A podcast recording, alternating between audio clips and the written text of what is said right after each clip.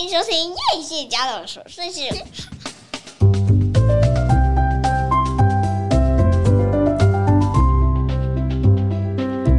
欢迎收听叶谢家的琐碎事，我是费勒米娜，我是夸米。哎，我们都没有解释过为什么我叫费勒米娜吼，其实是我的西文名费米娜，所以就叫费勒米娜。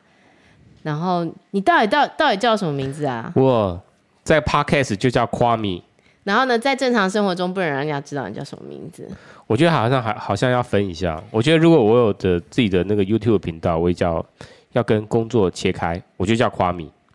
你知道夸米怎么来的吗？我知道，就跟你原本的名字很像，而且是你很喜欢的一个男主角的名字。不是男主角，是里面那个。我记得我第一次在在上学的时候，在那个 ITI 上学的时候。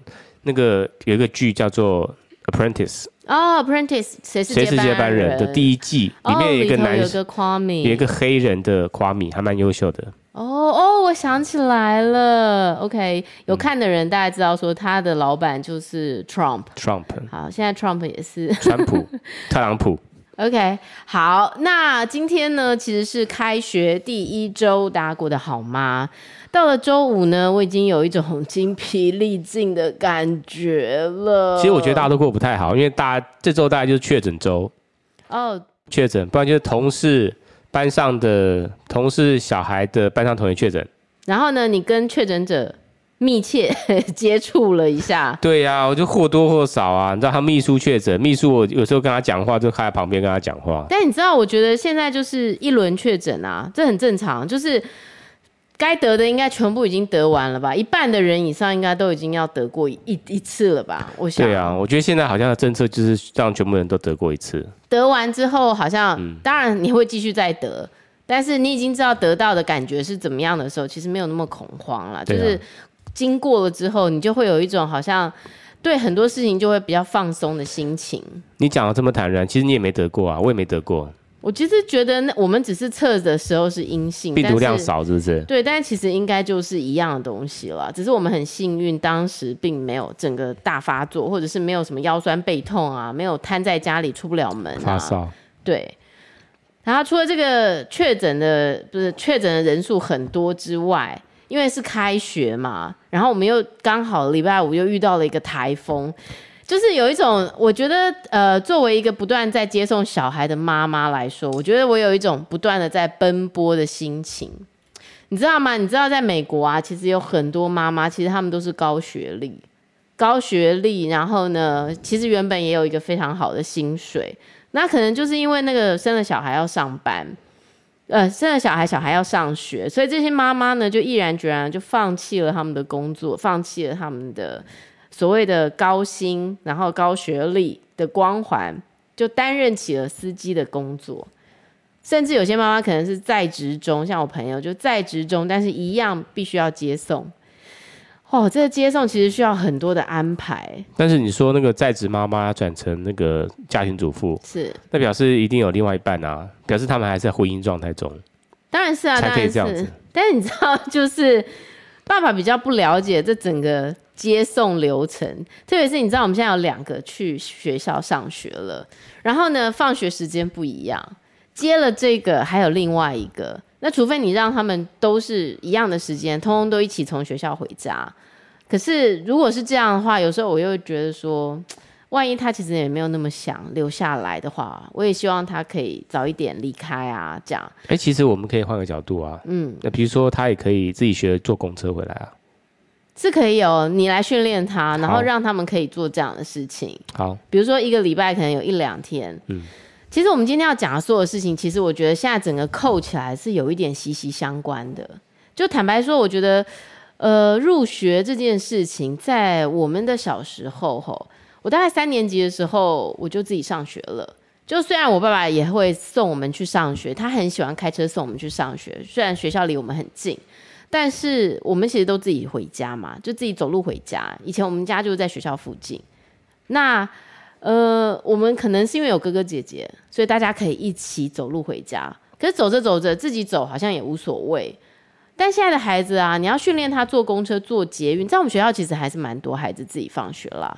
但是我觉得正常来说，现在都是父母接送，比较多。但是其实现在也很少听到人家那个绑架案件了吼。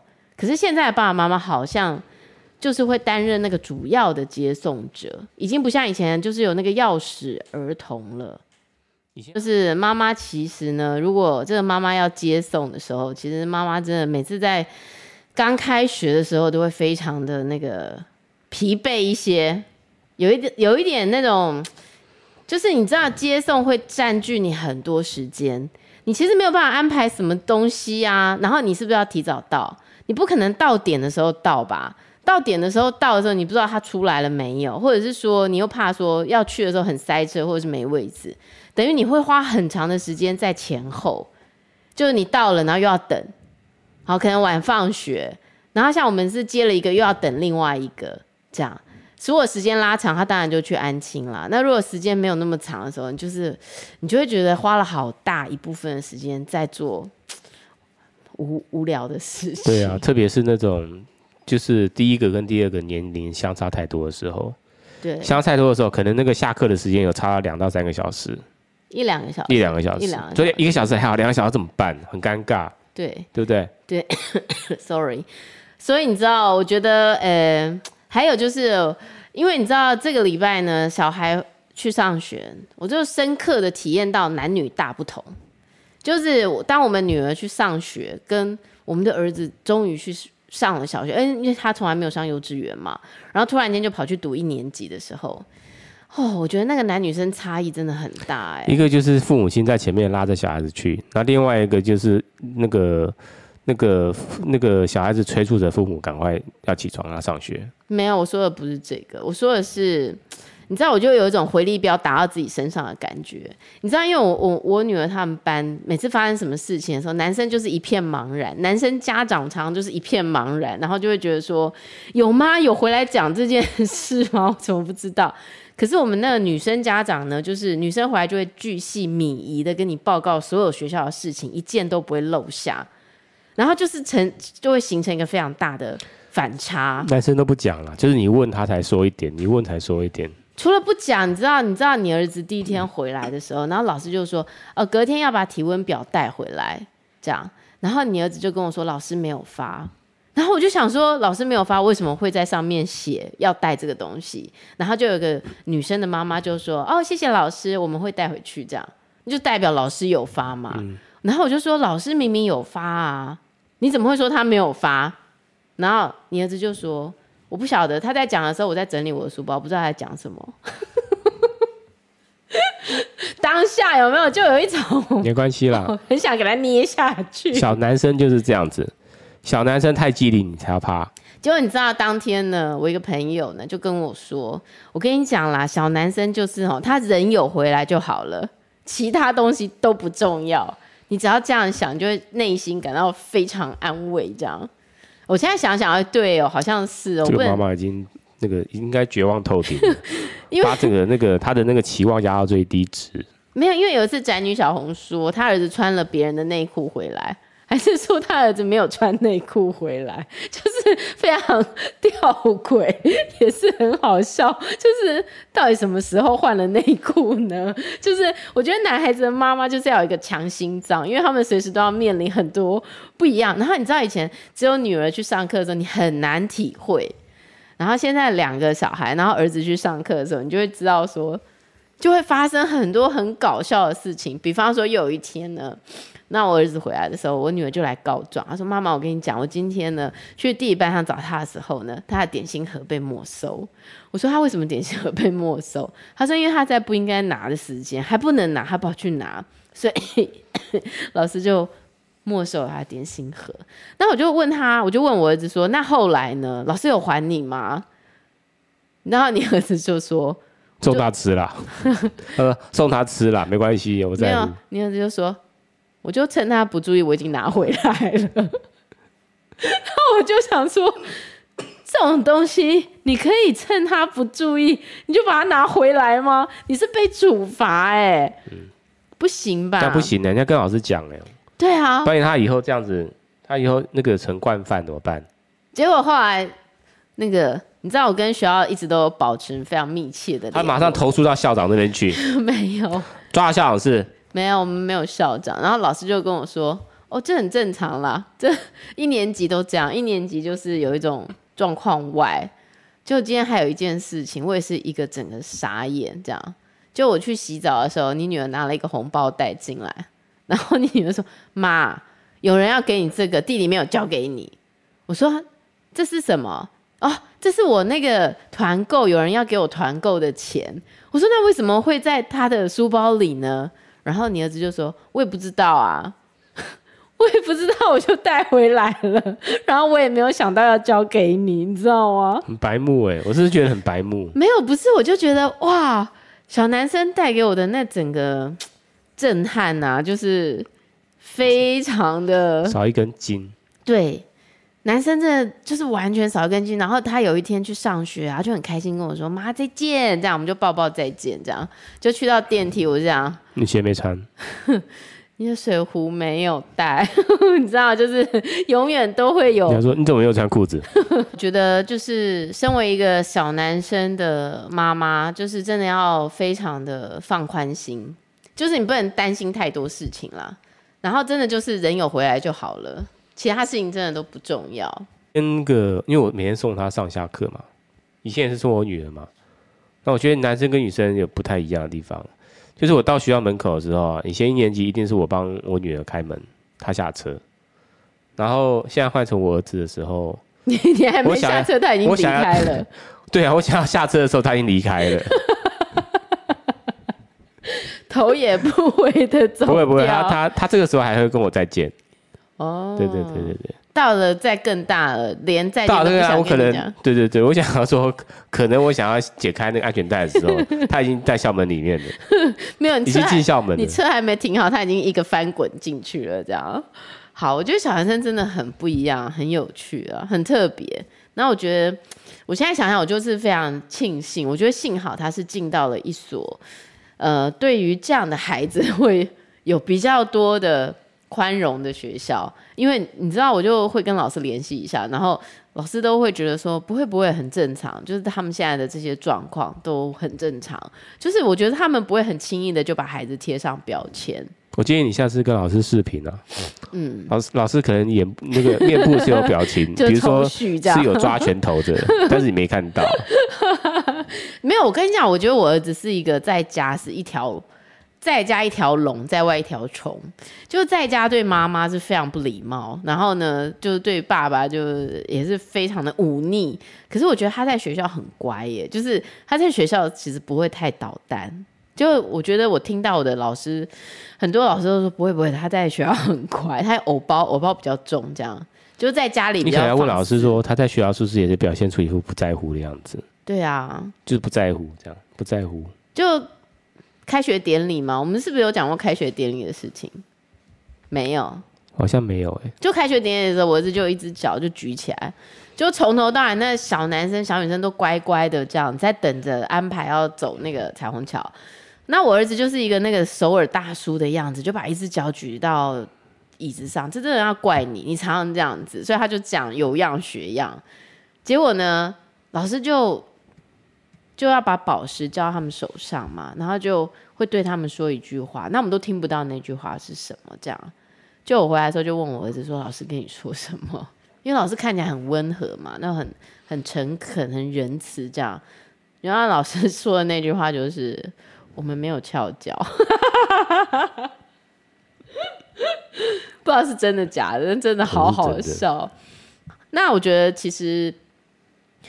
这个跟体制内我觉得有一个很大的差距，哎，我听说现在体制内其实进小一、小二那个压力就已经很大了，然后可能各方面啊、评量啊什么的，那我就觉得我真的很庆幸，就是以我们孩子的这样的一个特性，他们是在一个很不一样的学校里面，然后学校会听得见他们的声音，然后不会用权威来。使他们服从，因为你知道，我们接下来要谈的就是，呃，这个礼拜有发生一些很有一些新闻，是应该现在已经是沸沸扬扬，大家都已经知道，而且已经有初步的一个结果了，就是台中房思琪的案子嘛。我们都知道房思琪他出了一本书，然后他已经离开了这个世界。那他出了这个书，造造成很多的震撼，就没有想到，呃，这个权威式性侵竟然竟然是发生在一个这样看起来道貌岸然的老师身上，然后一个女孩子竟然遭受这么多年的这个痉挛。好，那没有想到台中呢，这个当年国中生已经现在也很大了，已经这个事件已经整个经过二十四年了。那这个补习班的这个数学名师呢，他自己也有开补习班，那他也有在这个黄姓教师呢，也有在这个国中然后担任班导师，而且呢，这个人最后呢还成为这所学校的主任，同时成为了校长。而且呢，他在两个学校担任校长长达十二年的时间。那这个女孩子呢，在国中的时候，反正就是认识了这个老师。你知道，我觉得国中生哈，就是进入青春期，多数的孩子都是没有自信的，你知道吗？因为国中你要面临很多课业的压力，那很少是一开始就表现的很好的，多数可能数理不太行。好，或者是英文不太行，但是资优生应该很强。这个资优班嘛，他带的是所谓的资优班，资优班里面也会有比较弱的啊。那你知道人都很渴望肯定，特别是家长通常在这个期间对孩子可能言语都不会太客气了。好，就是要求你可能也会多过以往，肯定相当都会比较少。那这个老师呢，他就是专门挑这种，就是看起来好像乖乖的、好听话的、比较弱势的。那没有想到呢，哦，他就很刻意的对他好。那对他好有很多种啊，常常送小礼物啊，写卡片、啊。而且他是一个很厉害的补教名师，专门把人送进这种送进一流的一流名校，台中女中就名校。所以很多人都会觉得这个老师是神嘛，就是造神嘛，就觉得这老师很厉害啊，是不是？小孩交到他手上放心啊。哦，那这老师动不动就要办什么班游啦、过夜啊。哦，现在回想起来都会知道说，他其实都是在满足自己的嗯受益，后宫佳丽。而且呢，他不仅仅就是哦对这个对象好，他就孤立了这个女孩子跟班上其他人的关系。好，挑拨离间呐，特别是也挑拨这个女孩子跟父母的关系。那在青春期本来就跟父母比较疏远了，又跟同学没有一定的连接的时候，他能依靠谁？他当然就只能依靠锦溪啊，锦溪。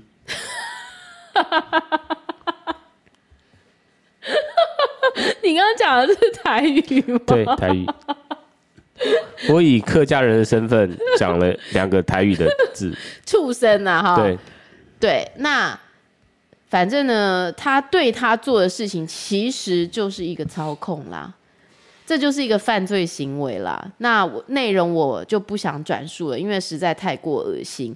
呃，现在这个人本教育基金会就是接受了这个接受了这个委托人的委托，然后全面的。帮忙他来跟教育局申诉，展开整个调查。听说从四月就申诉，而且呢，当事人的父母亲这长达二十四年来都不知道这件事情。我觉得这个当事人非常勇敢呢，因为你知道他他在二十四年后，他也成为了老师，而且他读心理系，然后呢，他作为辅导老师。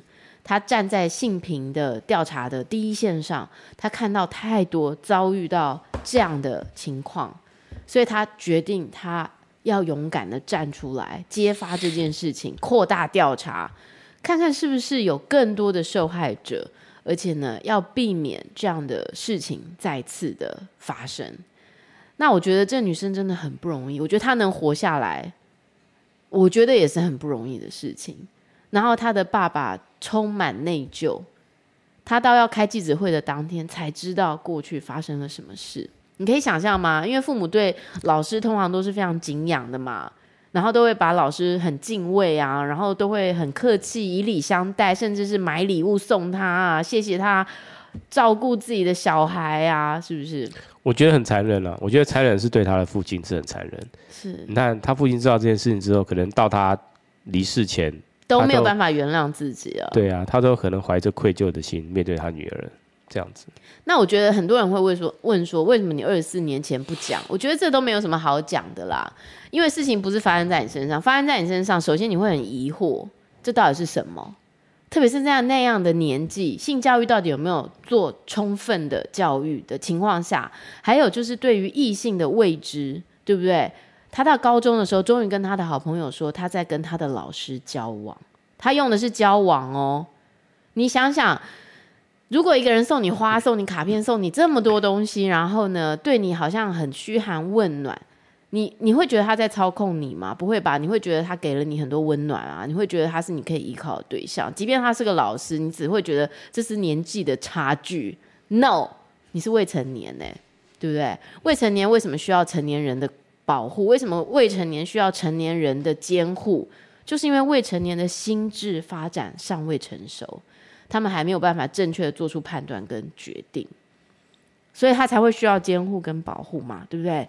所以我觉得这个人真的是禽兽，而且你不知道说只只有过去二十四年吗？会不会连二十四年以前都还有这样的事情？那到底会有多少个学生出来指指控他？对，我真的是希望很多学生出来指控了。而且我觉得这个对他的真的是太轻罚了。对，而且这个人对他造成什么样的判刑？对对没有，现在没有办法。你知道判刑讲究法律最讲究证据，嗯、证据现在没有证据，你必须要有证据。你怎么去证明他跟你发生了这样的关系？你怎么证明你是被迫的？你怎么去证明他是诱奸？他很难嘛？他很难证明啊！他什么东西可能都……所以现在只是说褫夺公权，永不录用，无法领退休金，这都没有差啦。我觉得这根本对他就是不痛不痒啦。他开补习班的时候都已经赚饱了。对。而且他对那个男方的，他对那个女孩子的家长讲那什么话？他讲的是已经过了那个追溯期了，他也不能拿他怎么样，就一直是他承认。你脑筋动得很快哈，废话一定是承认嘛。那这当中有很多手段啊。那但是我觉得，呃，这个女生的同学们也很令人感动，因为他们当时都一直以为这个女生是被当成。公主班的老师特别偏爱的学生，后面才意识到，天哪！他既然是发生这样的事情，所有人站出来说：“我相信，我绝对相信。”因为现在回想起来，所有蛛丝马迹，这个老师他还带什么全部人去加拿大毕业旅行，而且他有个很好的保护色，他的保护就是他有太太，他有小孩哦，他接送女孩子的时候，太太小孩都在车上。然后呢，他去加拿大，小孩太太都有去哦。我跟你讲啦，想干嘛的时候，他永远有办法。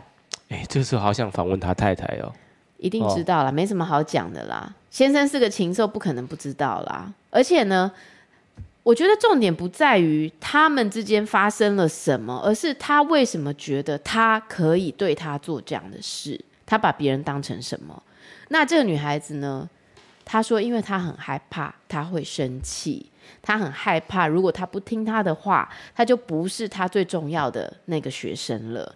然后他很害怕，如果他没有听他的话，他会对他的父母哦说什么东西。他很害怕人家知道哦，他会不会是小三，或者是他很害怕人家知道他为什么会有这些的行为。因为我很好奇，那最后他最后考到什么高中？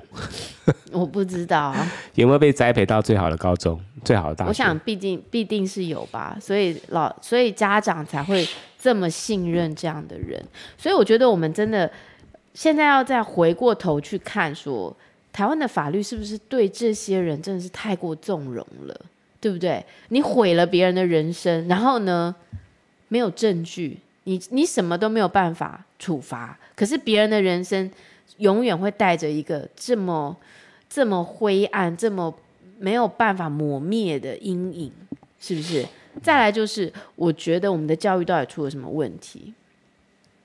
为什么会福音权威到这样的地步？就是成绩好就是一切，然后要想尽办法好把你的成绩巩固，其他的事情都不重要。嗯我觉得我们真的要回过头去想一想，我们到底教育孩子的时候，我们有没有让他们知道什么是最重要的？然后有我们是不是能够让孩子可以勇敢的去表达他自己的意见。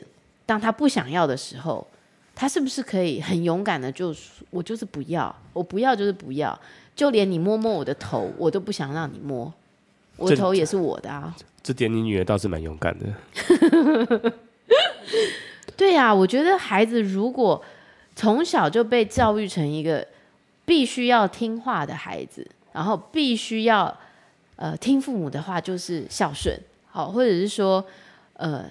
你要乖乖的，好，不要作怪，好，要听老师的话。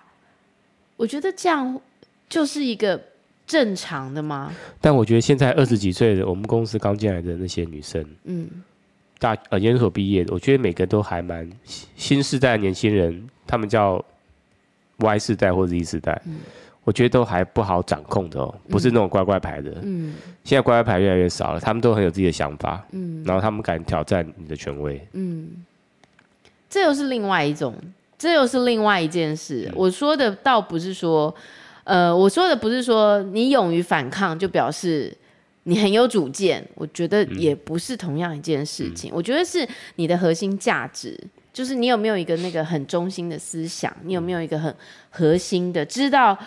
我正在做什么，然后知道我不应该让任何人来决定我的价值，我不应该用任何人的言语来贬义我自己或肯定我自己。嗯。我有没有能力去肯定我自己？我觉得这是一件很重要的事情。那现在那个人本教育基金会正在联署，然后让大家。可以来支持这个调查，因为听说之前台中市政府做的很差，就是好像不痛不痒这样。你说压案是不是？可能是。所以今天人本教育基金会出来做了这件事情，而且通常会揭发这种事情，通常都是父母嘛。嗯。我第一次看到是受害者本人出来指控，嗯、我觉得这需要非常大的勇气。我觉得我们大家都应该要去支持一下这个联署。我觉得台中市政府要好好处理啦，市长要好好处理。现在已经是教育局的事了，已经是跑到那个教育局，哦、因为他们已经上书去给潘文忠先生了。嗯哦、对，那我认为其实这个案子一开始在发生的时候，台湾真的很少人在讲这个事情，反而是我国外的朋友跑来问我。嗯，然后因为你知道太多类似的 Me Too 案件了，可能大家都已经疲乏了，就是哦又有了，就是好像觉得就是多了一个案子啊，有什么特别吗？可是，当你抽丝剥茧的去看这整件案子的时候，你就觉得这个案情真的太不单纯了。那这样子，我误会我高中老师。我高中老师一个男生老师，他就是一副那种七七先生的样子，然后他就一副色色色眯眯的，然后喜欢在课堂上讲那些黄色笑话。嗯，然后我想说，惨了，这个老师出去外面一定是个强暴犯。后来经过这样一对比，我就误会我老师了。真真正高手高招的人，就是像这个校长一样，就是道貌岸然，长得一副也是四眼田鸡、丑丑不拉几的样子。真的，但是他就道貌岸然，道貌岸然。而且你知道，学生对老师哈，特别是青春期的孩子哦，都会有某一种情愫、某一种敬仰，对异性的互相吸引。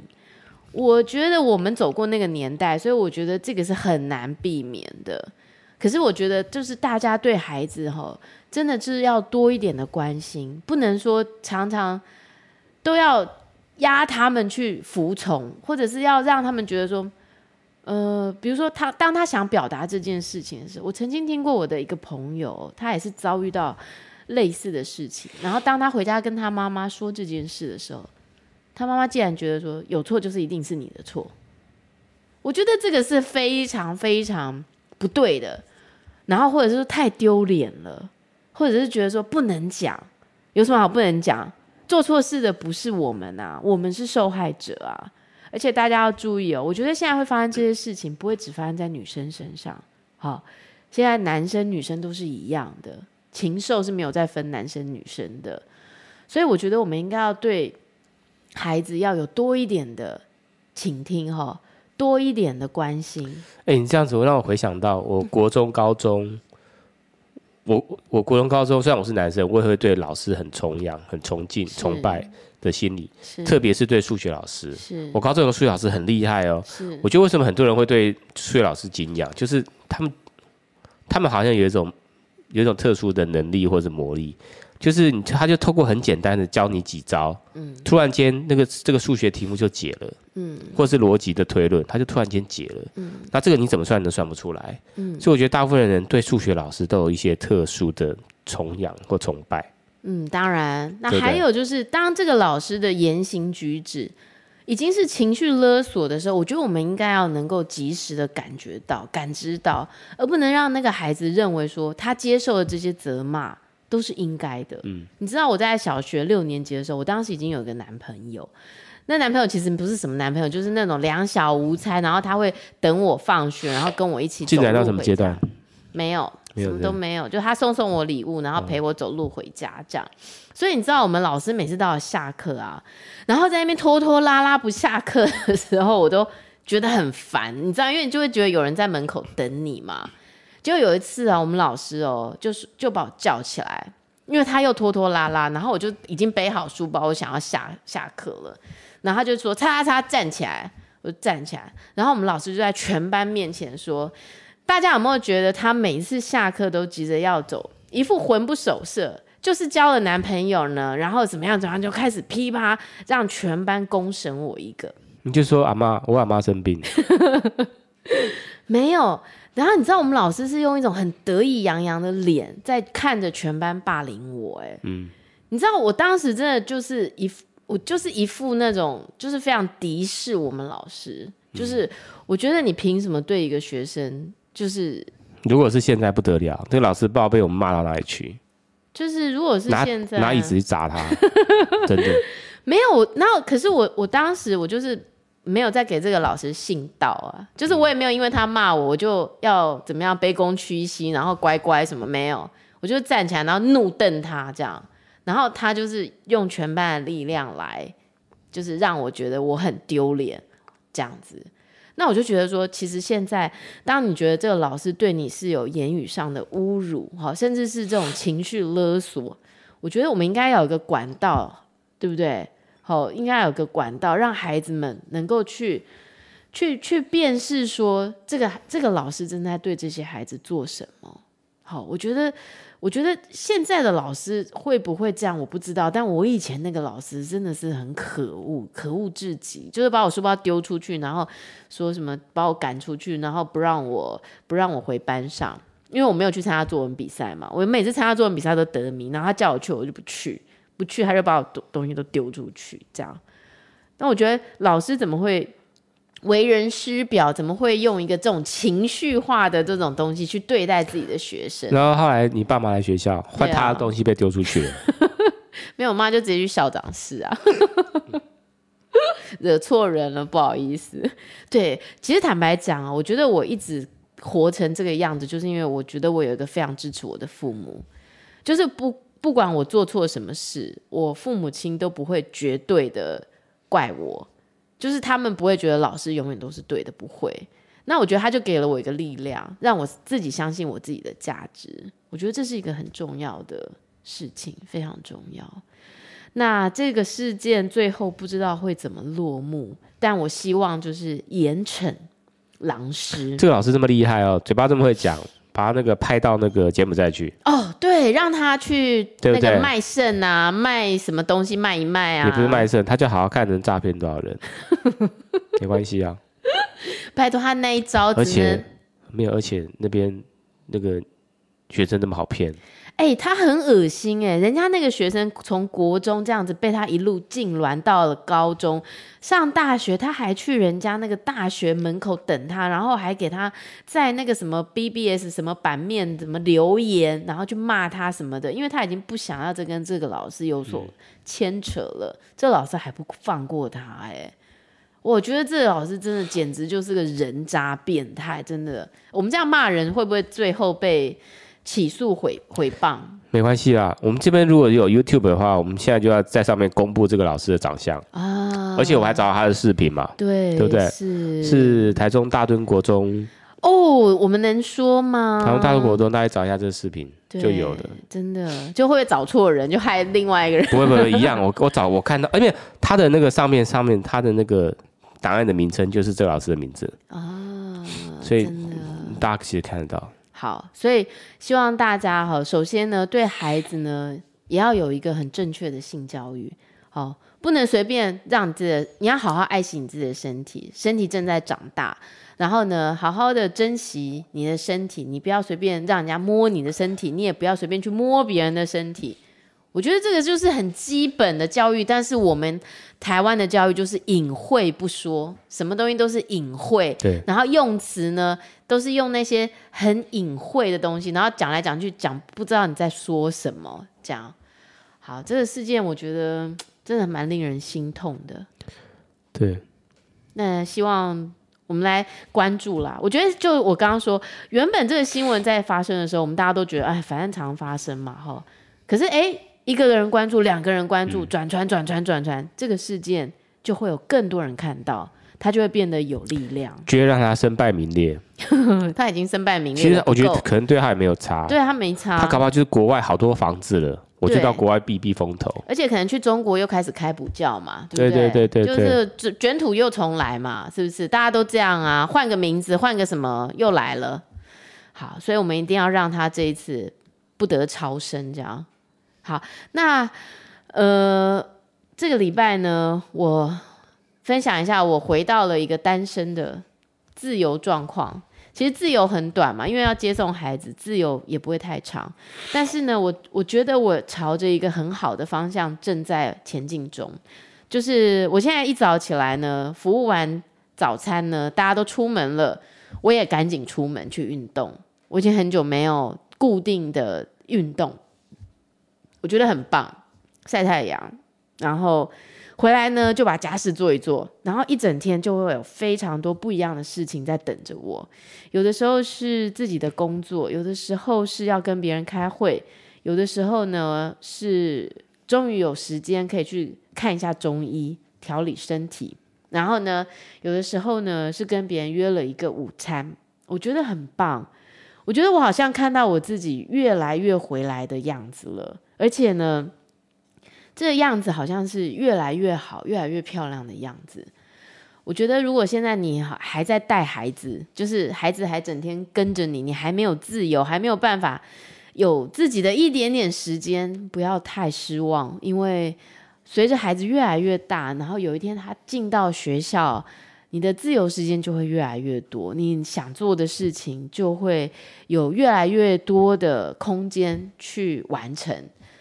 然后你慢慢找回你的这个自主权的时候，我觉得，呃，那种你已经尽了你的责任，你已经尽了你的义务，然后最后得到自由的那种心情，会是更海阔天空的。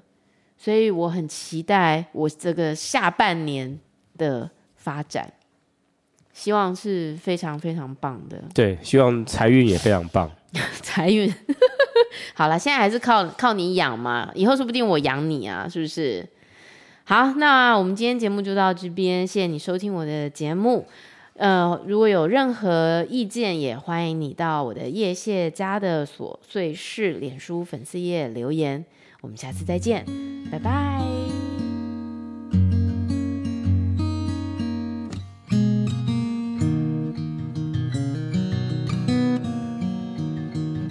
Waking up in the flower bed, the sun is up. Table set, we eat and drink. Body and bread, blood and wine. There's a time to live, time to die, and a time to be. Slow down and listen for a heartbeat. With everything in motion.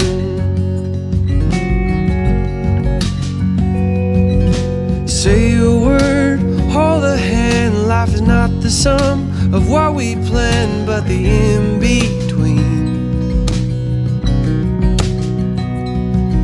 This miracle of human life and the body and time that we occupy, it is all together sacred. slow down and listen for a heartbeat with everything in motion.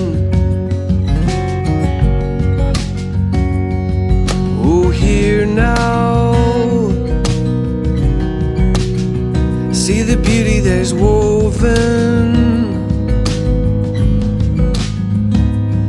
Every single moment.